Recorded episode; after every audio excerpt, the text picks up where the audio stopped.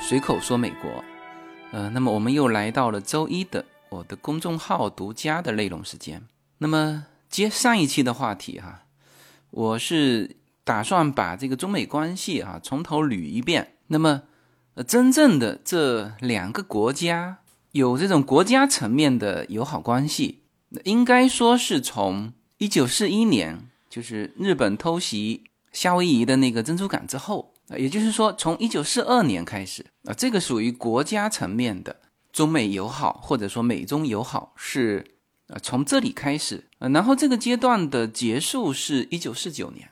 我本来是想聊一下，在这一段时间内，比较有代表的一个人物，啊，以及他的一些有代表性的一些活动，啊，就是这个宋美龄在一九四二年。到一九四三年的长长达七个月的时间，在美国巡回演讲。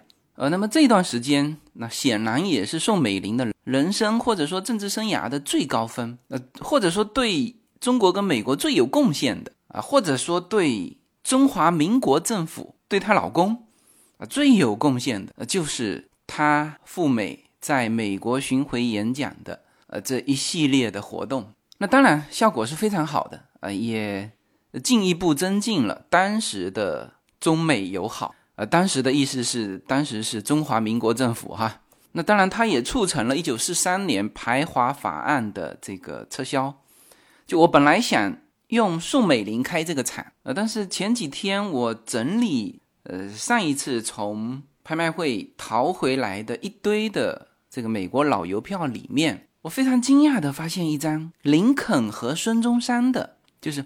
在一张邮票上的美国邮票，而这让我非常惊讶，而且它这上面还有中文，写着中华民国，就是它的背景是这个中华民国的时候的那个中国版图嘛，呃，就是那个秋海棠，然后前面有一个中华民国的青天白日的一个标识，里面写的中华民国，然后呢，它的右侧是孙中山的头像，下面写着民族。民权民生，然后在他的左边是林肯的这个画像，呃，写着他非常著名的这个 “of the public, by the public, from the public”。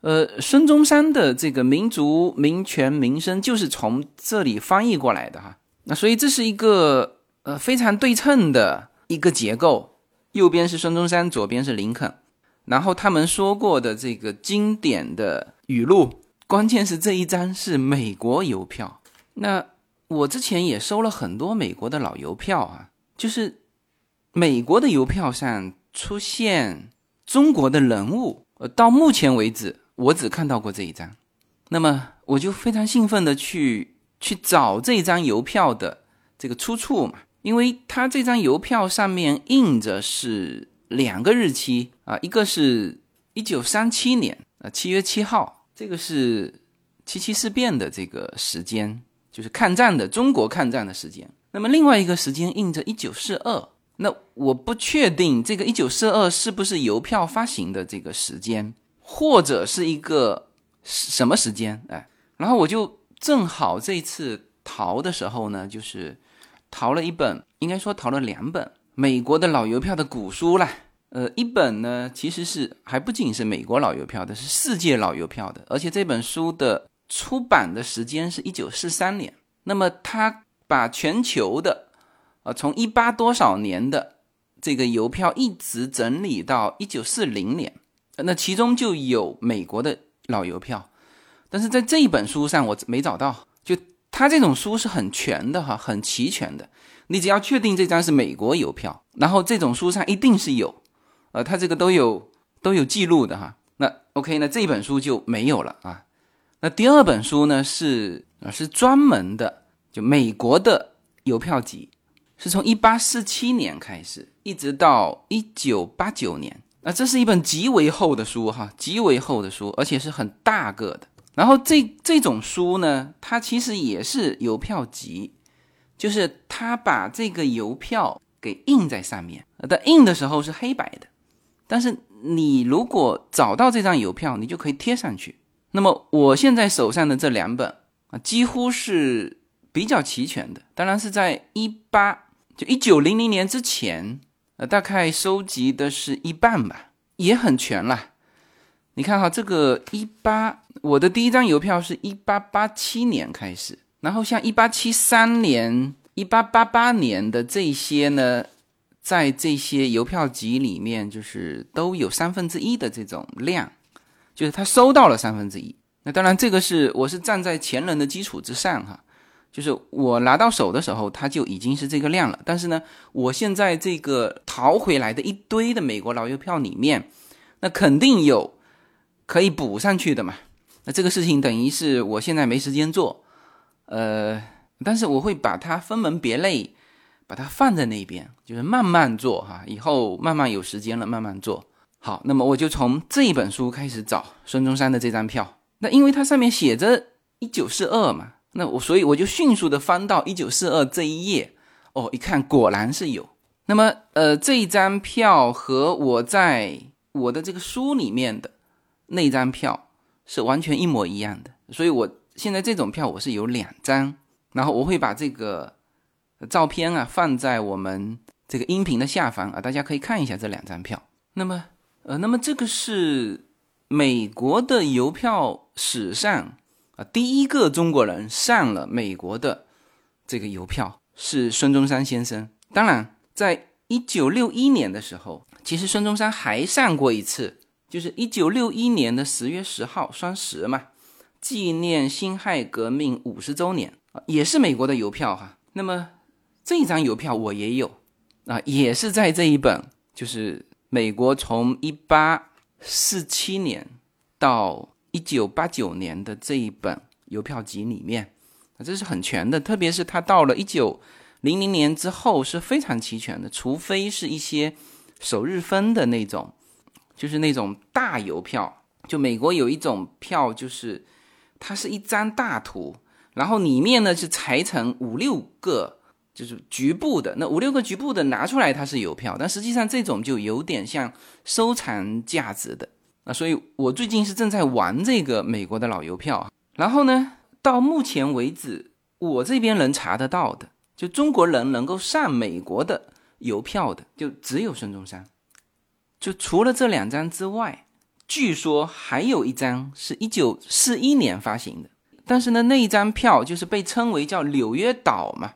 呃，我先说我这一本，我这一本美国官方认可的。就最齐全的这个邮票集上没有这一张，就没有孙中山的这张一九四一年的，被收藏界称之为现存的在世的可能只有五十五十枚的这个称为叫纽约岛。那么我在资料里面看的时候，他是说美国印制的孙中山的邮票有三张啊，一张是一九四一年的，就是这张极为珍贵的纽约岛。然后是一九四二年的孙中山和林肯，就是纪念抗战五周年的。然后就是一九六一年的孙中山的单独的这个纪念辛亥革命五十周年的。他说，就美国印制的关于孙中山的邮票有这三张，但是呢，在美国官方只查到了两张，这两张我现在手头都有。而一九四一年的在这本邮集上没有查到，那么我就有所怀疑了。后来我详详细细的去查了这个资料，哈，发现确实不是美国发行的，但是呢是美国印刷的，是当时的中华民国邮政发行的，是委托了纽约印刷的，而且这还不是一张票，是一整套票，一共是十六枚。那么为什么把它称之为纽约岛呢？就是其中两元的这个邮票出现了这个错印，就是呃就是它的头像和字体。印倒了，什么意思呢？就是你拿着这张票，你如果把它的字，就是这个上面有写的“中华民国邮政两元”，你把这个东西作为正面的话，那它它的头像就是倒的。那如果你把它的头像作为这个正方向的话，它的字体就是倒的。明明白吗？就是旁边的框和中间的头像是倒了啊，所以这张票叫纽约岛。这张票目前为止存世的，据说是只有五十枚，那肯定很珍贵啦。一九九六年北京的邮品拍卖会上，一枚哈孙中山的这个纽约岛底价是十八万人民币，最后是二十九万拍出啊，那这个是有拍卖记录的。之后在苏黎世亚洲拍卖会上，也据说曾经亮相过，是二零零六年的时候，但是呢，我查不到它的交易记录，就是有没有被拍成功啊？那这个正好我最近在玩这些邮票嘛，玩美国的老邮票。以后这个肯定可以说一期节目，这没问题啊。写几篇文章，这肯定也没问题。等我了解透了之后啊，但是东西我先给它收下来了啊。这个这慢慢去学习哈。但是呢，这些收藏品我肯定是不会把它卖掉的。那我觉得这些东西最好的方式就是以一种展示的方式啊，去循环的实现它的价值。当然未必是博物馆。也可以是这个对外的经营场所，比如说像咖啡厅这种。但是呢，这些东西啊，我们可以把它装裱清楚，给它挂出来。因为我现在不是说一两张邮票啊，我这都是整版整版的，是吧？有一些可以形成一些系列的，我可以把它做一个挂框挂出来。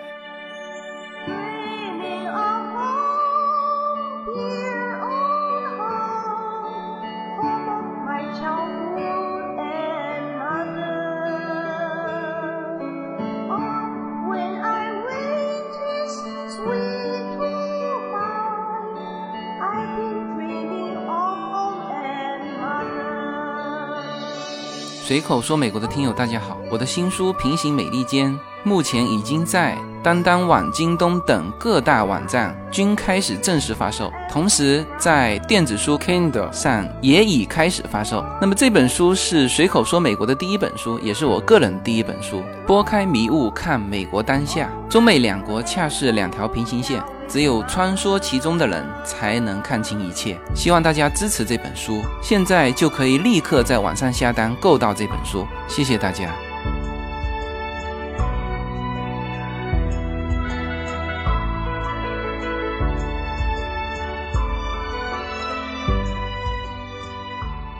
啊，那这个是聊到孙中山的时候插了这么一段插曲哈，但是挺好玩的。就因为看到这张票，所以我觉得。中美友好的这个开始，呃，应该是要以孙中山作为一个开场，呃，那么孙中山其实不仅仅是什么中华民国的这个总统，或者说是中国共和国的这个国父，那因为中华民国也是共和国嘛，中华人民共和国也是共和国，那么两岸现在都尊孙中山为国父啊，这个是没有任何争议的哈，呃，那么孙中山。他能够啊，在这个美国的美国发行的邮票里面，呃，两次能够上这个封面，就一方面当然是他是中国共和国的国父嘛，但另外一方面呢，其实孙中山和美国的关系是，我现在先总结一句话叫非常密切，就是你在美国的很多城市，呃，当然。在唐人街里面出现孙中山的这个画像、什么雕像、这个壁画，这个都很正常，因为你是唐人街里面嘛。但实际上，孙中山的这个形象绝对在美国是不止出现在唐人街里面。优娜今年读那个私立学校嘛，那个私立学校是一个纯老美办的，啊，就是这个学校除了用英文教学之外，他还用西班牙文。作为他们的必修课，而不是中文作为他的第二语言，哈，就说明它是一所很纯的老美学校。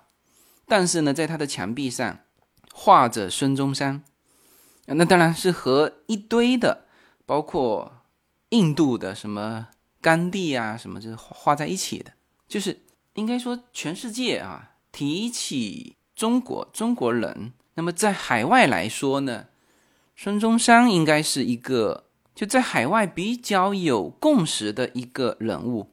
当然，新中国之后，这个毛泽东在海外的知名度也是有的，呃，甚至在部分地区啊，曾经还很火热啊。但是呢，总体来说，在欧美这些国家，他们对毛泽东并不是认可的态度。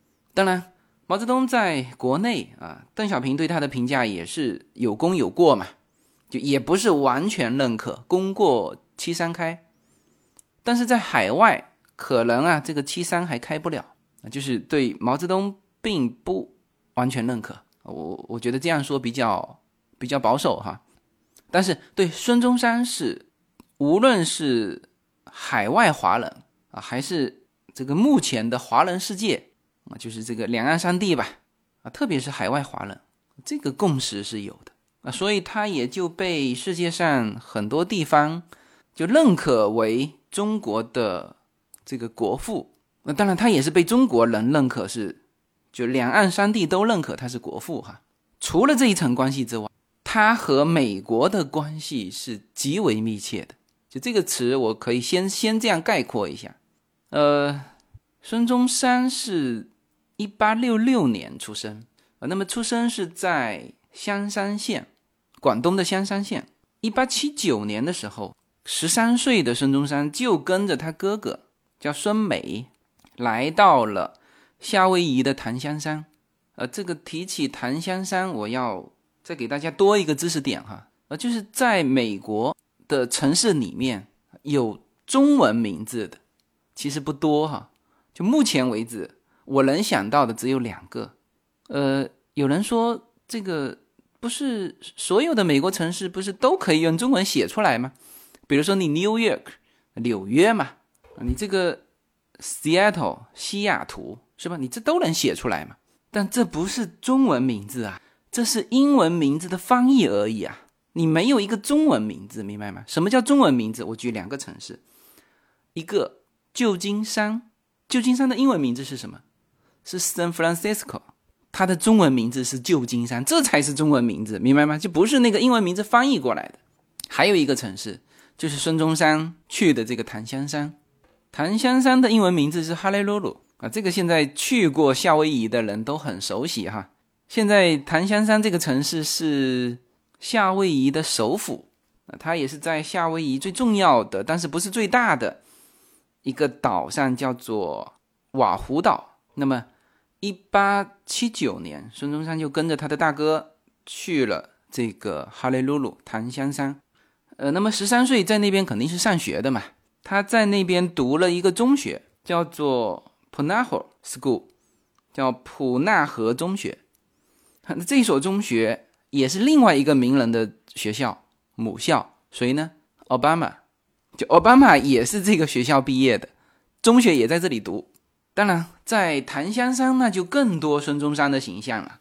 而中华民国就是中国国民党的前身。叫做兴中会，这个是一八九四年孙中山在檀香山成立的，所以你这个一下子就把孙中山和美国的关系，就不是说哦他是中国的共和国的这个国父啊，和美国有这种关系，这是有私人关系的。他在美国读书啊，孙中山的英文是非常好的，所以你看哈，这个宋氏三姐妹全部也都是在。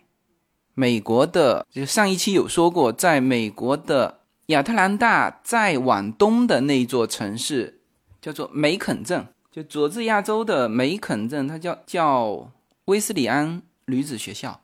你包括宋庆龄、宋美龄，都是在这个学校读过书的。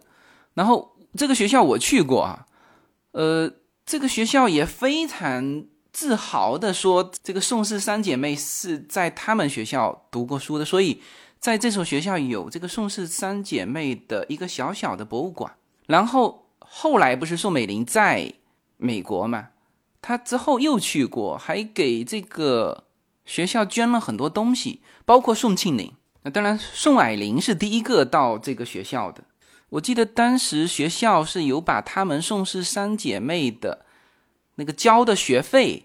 的那个单据都还陈列在那边，然后宋庆龄好像在新中国成立之后，还给这个学校呃寄了一些东西。宋庆龄啊，好像寄了一个中国的这种挂枝毯，好像啊，所以你看这几个就是孙中山、宋庆龄啊，这些都是跟美国有私人关系的，在美国读书，在美国组织的这个兴中会。后来，当然，他这个兴中会就辗转到了香港啊，但是成立的时候是在哈雷鲁鲁，就是在这个檀香山成立的。好，那么这个，如果你觉得这就是孙中山和美国这个已经算是很亲密的关系啊，因为十三岁就到这里读书嘛，就如果你觉得这已经算是很亲密的关系的话呢，后面还有，就是从法律上说。呃，这是很慎重的哈，不是细说哈。从最严格的法律上说，孙中山曾经是美国公民，孙中山持有美国护照，而这些东西啊，甚至孙中山还有美国的出生证明。当然，这个所谓的美国是在夏威夷，就孙中山有在夏威夷的出生证明，而这些东西都不是我乱说的哈，这些东西。其实最早，一九一二年，孙中山担任这个中华民国临时大总统的时候，《纽约时报》就第一时间把孙中山的这个情况给给登出来了。但那个时候，因为消息极为闭塞嘛，就也传不到中国这边啊，所以这个事情说白了也没人关心。就那个时候，他不关心这些。然后呢，就到了后面，因为这个事情。呃，怎么讲呢？就是就中国这一边，也不是说这个事情不好讲，讲不清楚也讲得清楚。但是为了革命需要嘛，需要有一个美国身份，用来保证孙先生的安全，这个很好讲的。就但是呢，就是多一事不如少一事，就没人去提这段历史。这是中国这边的，但是美国这边，那这就不一样了。就是你中国的国父，是我美国的公民，是吧？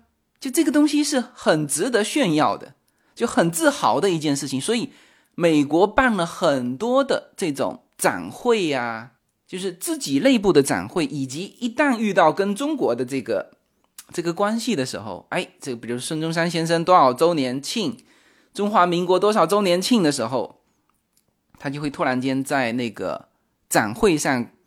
把孙先生之前的什么美国的护照啊，什么这个夏威夷的出生纸啊，就这些东西给作为展品展示出来，就恨不得在旁边还得配一个解说那种，因为大量的中国人不知道嘛，是吧？这对于美国来说是极为自豪的一件事情。所以在后期的这个交往过程当中，实际上留下非常多的记录，就是，比如说二零一四年我看到的。这个美国在台北，它当然它是通过一个协会了，某个什么友好交流协会的台北办事处，还把这个再展示出来。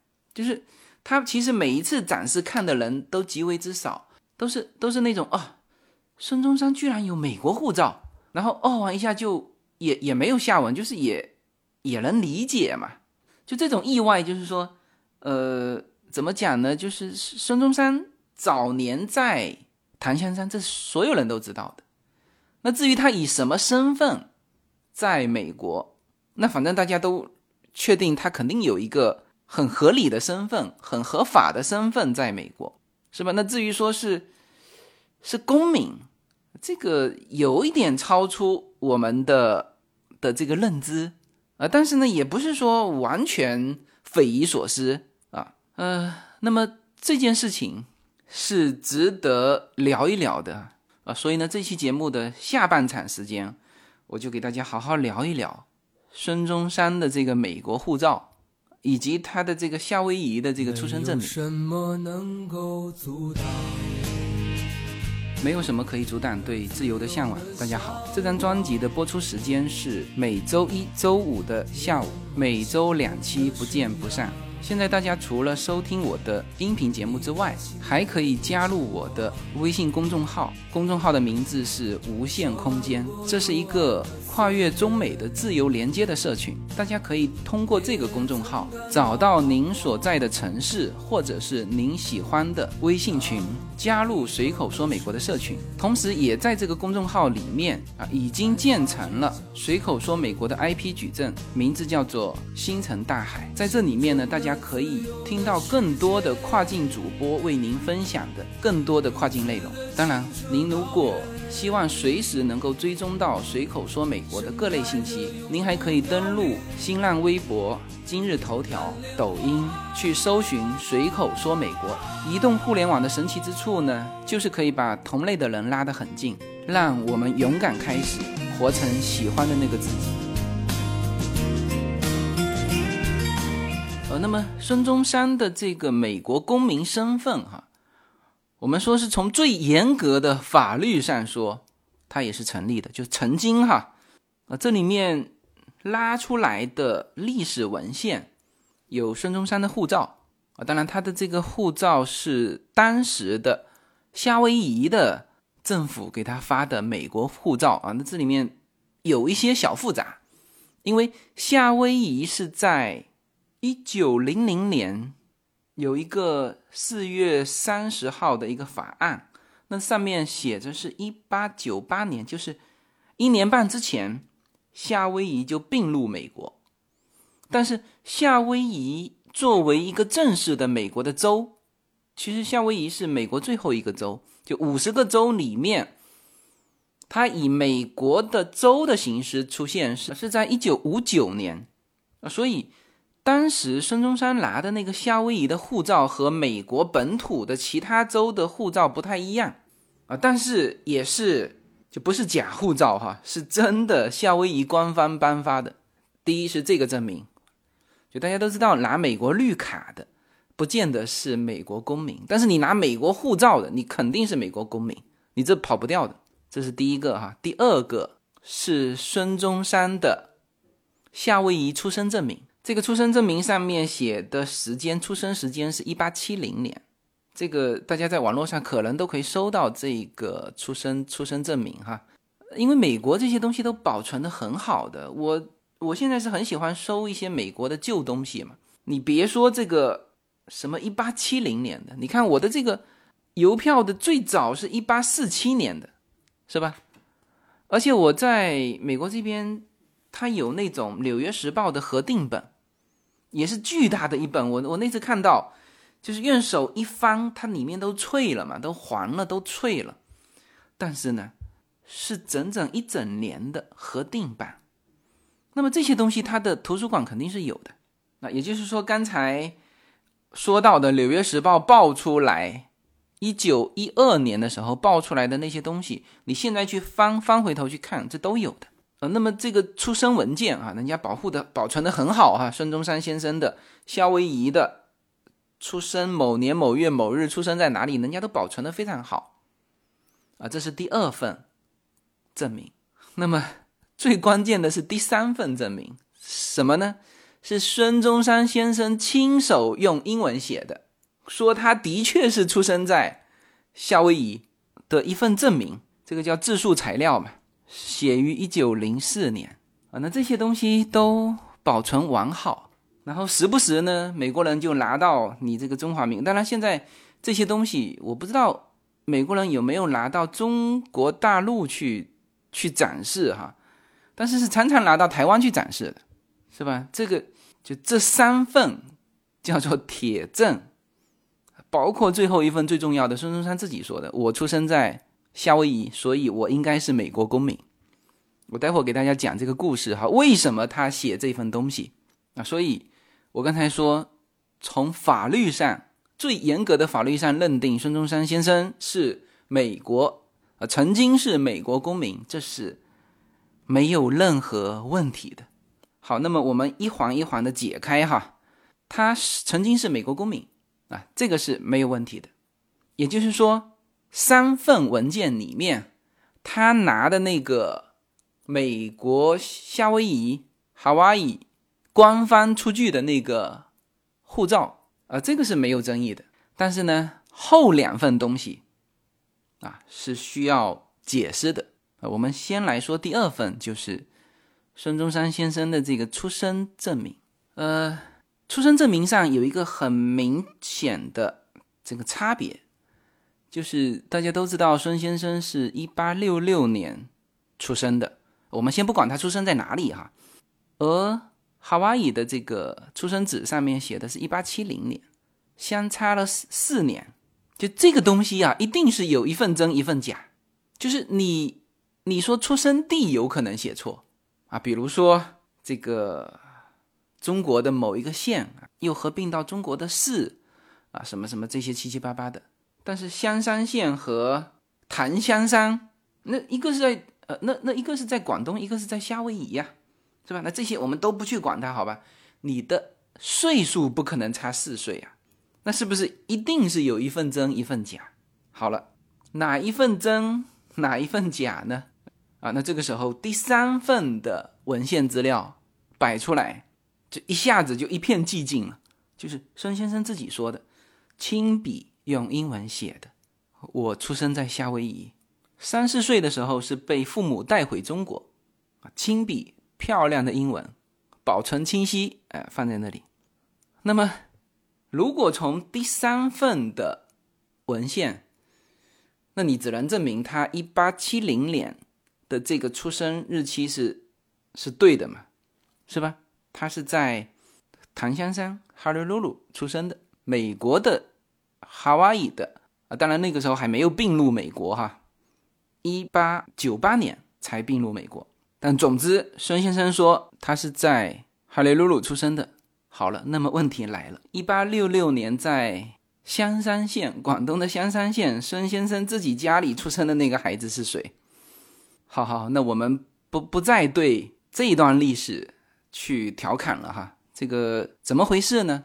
呃，真实情况啊，孙先生肯定是一八六六年是出生在广东的香山啊，一八七九年跟着。他的哥哥到了檀香山，然后呢，在此期间，其实他是来来往往。你看看，至少登记在案的，在一八九六年，孙中山就以中国的身份进入过旧金山，所以这个就为后面的这个事情埋下伏笔哈。就说当时他在中国、夏威夷、美国是常常穿梭的。好了，那么到了一九零四年，那么。孙中山是从一八九五年，他就在中国搞搞革命起义了，就武装斗争的那种哈。那么他当时就是被满清政府通缉的，所以他是日本躲一躲，这个香港躲一躲，然后美国呢躲一躲。美国主要是躲在夏威夷，去旧金山的话都是去筹钱的，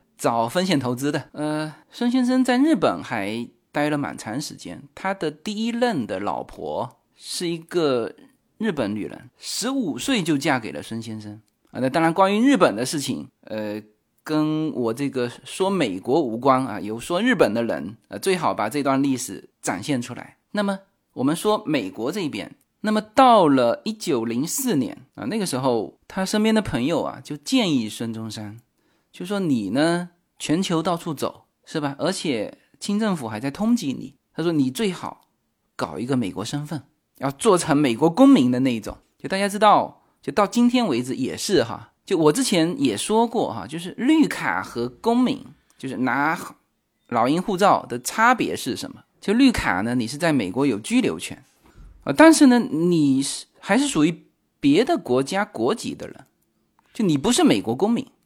那么这里面的差别就是。美国公民如果在世界上其他的地方遭遇到危险，那美国政府是一定会出来保护你的。呃，即使是在一九零四年的时候，那美国已经是世界上发达国家了啊，所以呢，他的亲友就建议他，他说你呢本来就是在这个中美之间游走，是吧？然后呢，清政府又又追杀你，他说你应该要搞一个美国身份。孙中山那时候也觉得。呃，需要搞一个美国公民的这个身份啊，有利于他开展革命工作嘛。然后呢，一九零四年三月份的时候，就所有的文献写的都是他拿到了他在夏威夷的出生证明，就没有交代前面，也没有交代他怎么拿到，反正他就是拿到了。那么那个出生证明就是刚才我说到的第二份这个美国展示出来的这个文献，呃。他的这一份出生证明不是那种像出生纸，像正常的，我们知道，如果叫那些赴美生子的都太了解了，是吧？你在医院出生，医院要给你开一个出生纸，中国医院也是啊。然后你拿着这一份出生纸，你就直接可以办护照了。但是当年就是一八，按照他的说法是一八七零年出生的嘛。当时的夏威夷呀，就你现在去夏威夷看，感觉那个城市化都不是很够的那个样子，更何况当年啊，一八七零年啊，所以当时他的这个出生证明。是找了两个夏威夷的公民，就是夏威夷的当地人替他证明，然后用这一份东西就到夏威夷的当地政府去办出了这份护照啊。那这个手续和赴美生子的那个手续是一样的哈，就用这个出生证明办这个护照。好了，那么这一份护照就是刚才说的第一份文献。那么这个故事到这里啊，还不能够。说孙中山就是法律上的美国公民，就还不够严格。这个故事继续哈，因为孙中山是要去这个旧金山这一带去融资嘛，这个当时革命的风险投资全靠他在外面，就通过各种演讲去给这个革命融资啊，所以呢，他要去旧金山。那么，一九零四年的四月七号啊，就是他。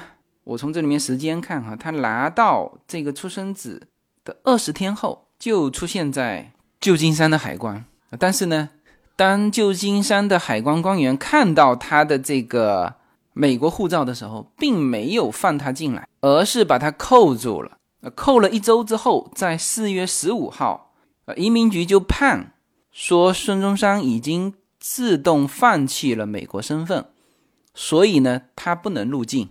要驱逐孙中山出境，你不能进入美国，呃，那么这里面就好多值得说的了哈。呃，首先呢，移民局驱逐孙中山出境的这个理由啊，不是说你这个美国身份是是假的啊，说这个护照是假的，不是的，他认可这个护照，他认可这个护照，也就认可了孙中山的这个出生证明啊，但是呢。他驱逐孙中山出境的理由是你已经放弃了美国身份啊，这个怎么讲哈？要给大家慢慢展开说。呃，他为什么说孙中山放弃了美国身份呢？就看到这里，我觉得这个海关系统真的是非常强大的。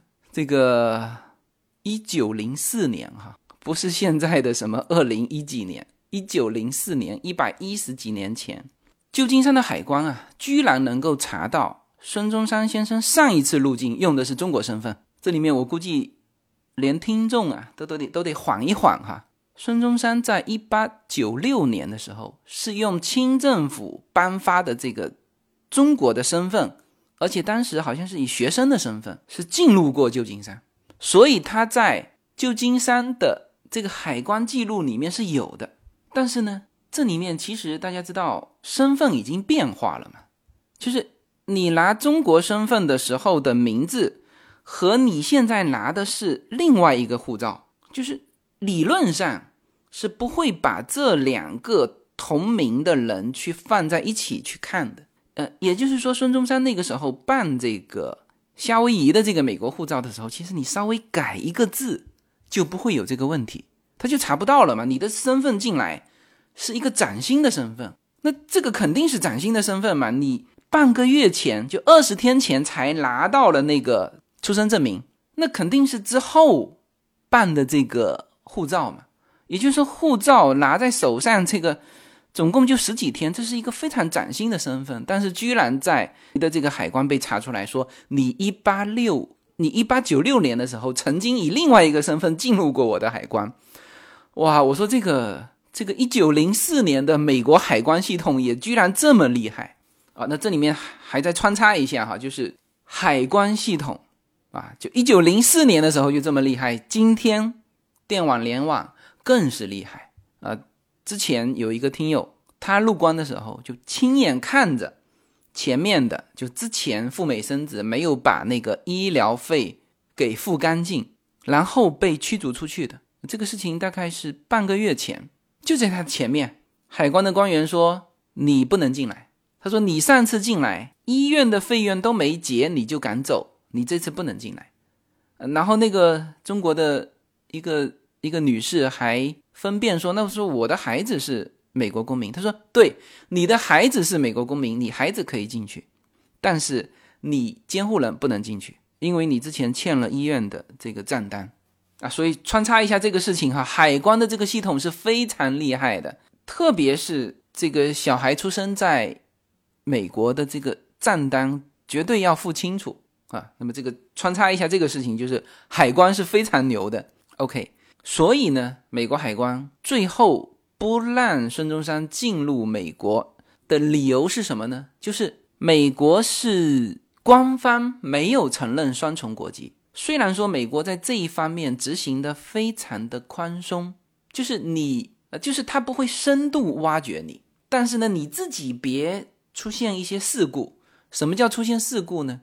呃呃，这里面再来一个干货哈，就是为什么很多赴美生子的孩子啊，他拿的是美国护照，那么到了中国，你可以去上户口，但是最好不要上成中国护照。就是说，你可以在中国读书学习上户口什么什么，但是你不要去拿中国护照，因为你一旦拿了中国护照，实际上美国这边是不承认双重国籍，这个跟中国是一模一样的。就中国这边也是认可说。你可以拿美国的绿卡，但是一旦你变成美国护照，理论上、法律上要求你退出中国护照，就是你这个你护照只能选择一个啊，这是不承认双重国籍的国家通用的一个一个制度啊。所以这个小孩如果是美国护照的，你尽量不要让他拥有中国护照，因为你哪怕是这个中国护照藏得很清楚，这个这个。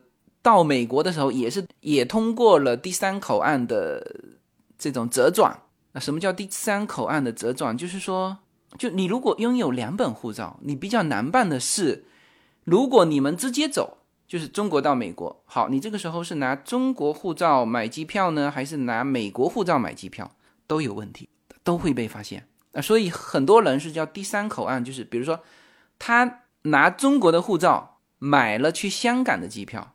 然后呢，用美国的护照买了从香港到美国的机票，啊，他这个叫第三口岸折转。但是就是说，理论上一旦被发现，比如说别人检举揭发呀，或者是怎么样怎么样，就是这都是一个很可轻可重的事情。重的就是像孙中山这一次，就是说，对我也认可你在夏威夷出生，我也认可你拥有这个美国护照，但是你上一次是拿中国的身份。进到我旧金山，所以呢，在那一刻起，你拿中国身份的那一刻起，你自动放弃了美国身份，人家抛出的是美国，我不承认双重国籍，一点问题都没有。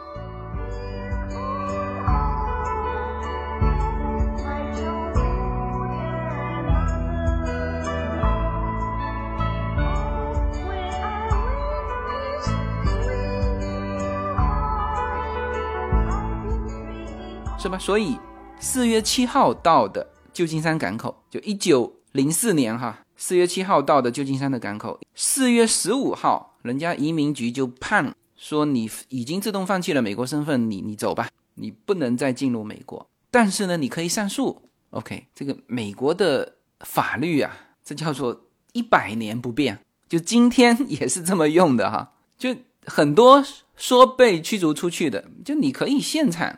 在我海关这边请律师啊，是吧？我是没让你入境，但是你请律师，我人先在你海关这里啊。孙中山当时也是，然后就请了律师打这个官司，然后他的这个刚才说的第三份材料就是自辩材料、自述材料啊，用非常漂亮的英文写着我叫什么名字啊，我出生在哪里，三四岁跟着父母回去，然后怎么样怎么样，全是他写的。然后呢，这个官司最后。是美国的当时的商务部部长、商务和劳工什么部部长，最后的决定是撤销了这个驱逐令，允许孙中山进来。那么这里面就要说到另外一个背景，就是关于夏威夷的背景。大家知道夏威夷刚才说了哈，其实它是在一八九八年就以一个地区的名义并入美国。但是没有成立州哈，州是一九五九年才成立。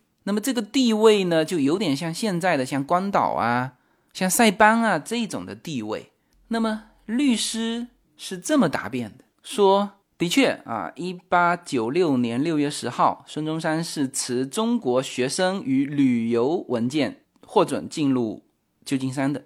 然后呢，他当时是有到欧美啊，再折返回夏威夷啊，这是他当时的一个行程哈，就是一八九六年的时候的一个行程。他说这个是没有错的。然后呢，说他的这个出生证明、护照啊，这些都是真实的。啊，当然这里面也说到了。他出生在夏威夷，什么什么什么什么，全是真实的。然后呢，就是答辩这个当时他以中国身份进入美国，他说他当时是暂居清国啊，那个时候还是大清朝嘛，就是中国，想造访美国而取得清政府所发的文件以证明他的学生身份，这是申请人当时情况下进入美国的唯一方法。申请人从未于上述行动放弃对美国的效忠。那因为不等到一九零零年四月三十号法案通过，呃，这个刚才说了哈，四月三十号法案就是夏威夷并入，就是呃，就是夏威夷政府宣布的，一八九八年八月十二号当天，所有夏威夷公民皆为美国公民与夏威夷公民，就是这个是。一九零零年的这个法案，就是他没有等到这个法案通过，所以他根本无法成为美国公民。从未拥有过的东西，他无从放弃啊！这个写的很好哈。而最后的这个这个准许，就是取消逐客令，准许他进来的这个文件，几乎是按照他的这个律师的这个答辩去去认定的啊。所以那个文件也是这么写的。他这里面什么意思哈？就是说，你判定他当时以清朝的身份是放弃了美国公民，但是呢，那个时候他是夏威夷公民，明白吗？他不是你美国公民，所以这就是说，从未拥有的东西他无从放弃，但是他是夏威夷人，就当时他是作为一个夏威夷的公民，持着大清的这个文件进入到你美国，这是三个国家的事情，而。一九零零年那个法案通过之后，他才既是夏威夷的公民，又是美国公民。而这个事情是在此之前，就当然你可以说，哎，那你当时应该持夏威夷的这个护照进入我美国啊，啊，那这就是另外一个事情了。就是美国的法律，你只要能够驳掉他当时说的，就是他说的是你。曾经是美国公民，后来你取得了中国公民，所以你放弃了美国公民。而律师的答辩是我上一次进入一八九六年进入旧金山的时候，我不是美国公民啊，是吧？从未取得的东西无从放弃，那就是这个道理。那至于你说后面的东西，你为什么不持有夏威夷的？那这个不关你的事啊，我只要驳掉你这一点，嗯，就驳掉了你的驱逐令。那这个本来说到这里就可以了，就是说我。再展开一下，因为中国人的思维还是会纠结说，呃，这个后面的，因为你不知道夏威夷的州当时他是不是不承认双重国籍。如果说夏威夷州承认双重国籍，那么他当时既是夏威夷的公民，又是大清国的公民，他拿大清国的文书进入到第三国，就是美国，是完全没有问题的。是吧？这个这个逻辑是这么闭环的啊，所以孙中山是四月二十八号，等于是在旧金山的海关被羁押了十二十一天，才进入到旧金山啊。所以孙先生是通过一个非常正规的一个法律程序，证明了自己是美国公民，而且这些东西全部都在啊。所以说他曾经是美国公民是完全没有问题的。啊！但是他很快的时间又失去了这个美国公民。一九零四年拿到的，或者说美国法院认可他是美国公民，但是呢，在一九零九年的时候，他又是被法院给取消了美国公民的资格。啊，这个是怎么回事呢？啊，这个几乎可以当成这个美国移民案例的这种。也不能说经典案例，但是作为一个很典型的案例来研究，呃，这都是可以的哈，就是专门研究孙中山的这个怎么取得美国身份，怎么失去美国身份，这里面的答辩双方的这种这种理由啊。呃，先说一下这个事情哈，就是当时他在当时还叫暹罗，就是这个泰国。一九零九年，孙中山在泰国啊，也还是搞那些反政府的一些东西嘛，反对大清朝啊。然后呢，被泰国的警方给给发现了。那么泰国当时和清朝是有有正常这个友好关系的。他说：“你搞这些东西，你就别在我这搞了，就要把他驱逐出境。”那孙中山说：“你不能驱逐我。”他说：“我我是美国人。”那泰方说：“那行啊，那你如果是美国人，那你叫你的那个大使馆写一份东西。”那孙中山就去了。就孙中山因为之前经过了他的那个进入旧金山的那个。那个案件之后，那他信心十足啊！那我肯定是美国人啊，而且他一直拿的是那个夏威夷的那个护照，他也想到美国的这个大使馆呢去换一本，就是美国本土居民的那种护照，就拿着更好用，就不要人家这个拿过来一看，哎，夏威夷又美国，就看不懂，因为夏威夷在一九五九年才。变成美国的一个州嘛，当时的它是属于地区那种，就像现在的塞班啊，它也是极为特殊，它既是美国的，但是呢，它又不需要签证就能来。那这个塞班的出具的这个护照，或者说当时他夏威夷出具的护照跟美国的不一样，所以当时孙中山还还想着我趁机去把他护照给换了，结果呢，到当地的大使馆。当地的大使馆没有没有立刻给他这个什么出具泰国的这些什么文书啊，甚至给他换护照没有，就当地的这个可能也没有这个职权嘛，他就把这个案子移到了美国本土。美国国务院还花了好几个月的时间了解孙中山这个事情怎么来怎么去，最后叫终审判决是孙中山没有资格登记成为美国公民或。申请美国护照，孙中山到那个泰国的美国大使馆，呃，他是要想换那个美国护照。啊，所以直接他这个判决就是孙中山没有资格成为美国公民，也所以也不能够换取美国护照，然后给出的理由大家听哈，这个是一板一眼啊，给出的理由是美国公民享有权利，但是也有责任和义务啊，他啊就指这个孙中山。非但没有尽美国公民的义务，而是全力投入中国的政治啊！更有甚者，他是鼓动反政府的领袖，人家调查的很清楚的。而本政府就是现在的美国政府和那个政府有友好关系，就和清政府就是建立了这个邦交关系嘛。那你当时清政府当然是中国的唯一合法政府嘛，是吧？那基于这些理由。孙中山的公民资格被取消，美国护照被吊销。呃，这个虽然是一百多年前的历史案件啊，其实呢也很值得现在借鉴。就是美国的法律是一百年不变的，你从这里面你看得出什么？那那当然就是孙中山是护照是公民，就是首先如果你是绿卡，就现在很多中国人在海关。海关直接告诉你，你的绿卡被吊销，给的理由跟孙中山这个理由是一模一样的。呃，当然都不用说送后面反政府了，就是说你享有美国的权利，但是也有责任和义务，就是你必须在美国生活啊，你必须常常在美国生活、交税、买车、购房，啊，所以才有绿卡，就一年要住满半年。当然，严格的说，不是说。一年住满半年哈，就是说他是反过来的，就是说，作为美国绿卡的持有人，他不得回原居住地居住超过六个月。就你去世界上其他国家，有些人人家是全球商人，他有可能不在你美国住超过六个月，但是呢，你不能回原居住地住。那这样子就是说，你只是拿了我一张的绿卡，是吧？那么这个是绿卡的，那么就是严重的。那就是孙中山这个样子的，就你即使是美国公民，但是呢，你四年来，或者说十年来，总共就在我旧金山待了可能几个月。你看哈，一八九六年待过一次，是吧？很快就去欧洲了，辗转一遍回这个夏威夷，然后一九零四年又来旧金山，就进入美国本土。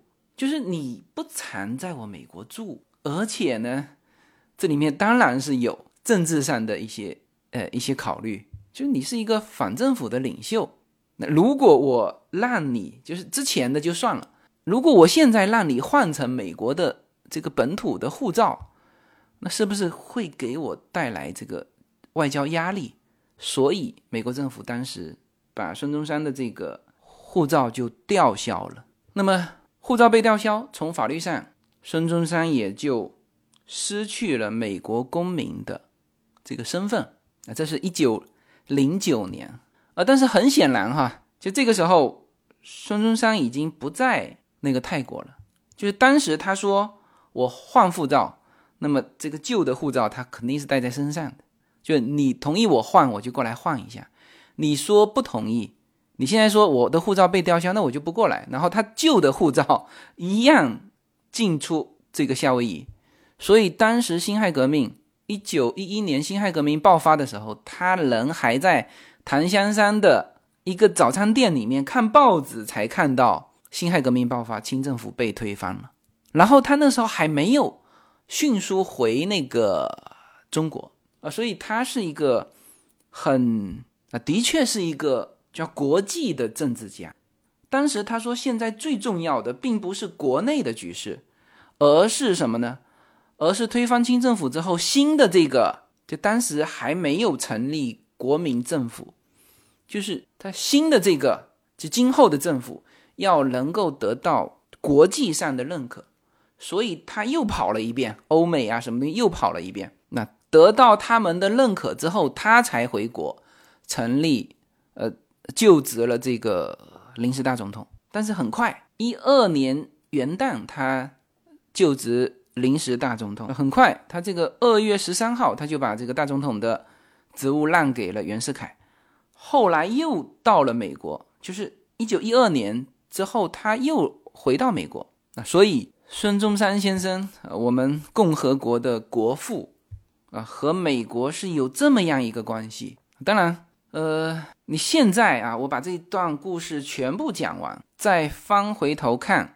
就他曾经是美国公民的这件事情，就是在法律上，就美国这边是完全没有问题的，就是以法律程序确定孙中山是美国公民，再以法律程序，那不是说我否定你之前什么这个这个出生纸是是不是真的还是假的，护照是不是真的还是假的，不是哈，我是以否定你没有在美国长期居住、履行义务。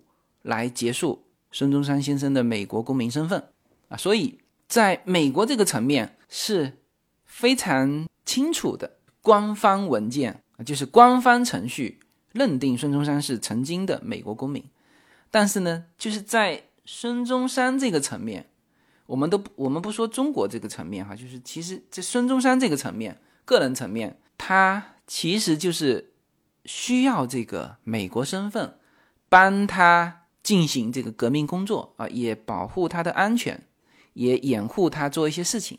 那么我们现在翻回头可以这么说哈，就是第一，那个夏威夷的出生证明不是真的，这个甚至时间都不对啊，一八七零年，孙中山先生出生是呃是一八六六年啊，不是那个一八七零年。这个出生证明是两个他当地的朋友。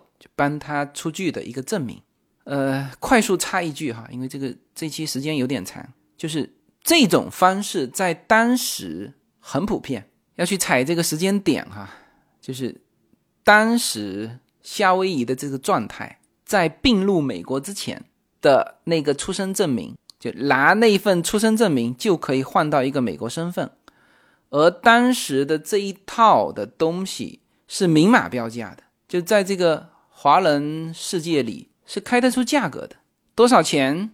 我给你出具一个证明，你拿这个证明怎么做？你可以拿到美国身份啊！所以这个这么高级的方法不是孙中山先生想出来的哈，是当时市面上就有这么一个程序啊。那当然，这一份东西被推翻了，那么他的美国夏威夷的这个护照，从孙中山的这个层面，始终就没有说我拿这个护照是美国公民，我效忠美国，没有。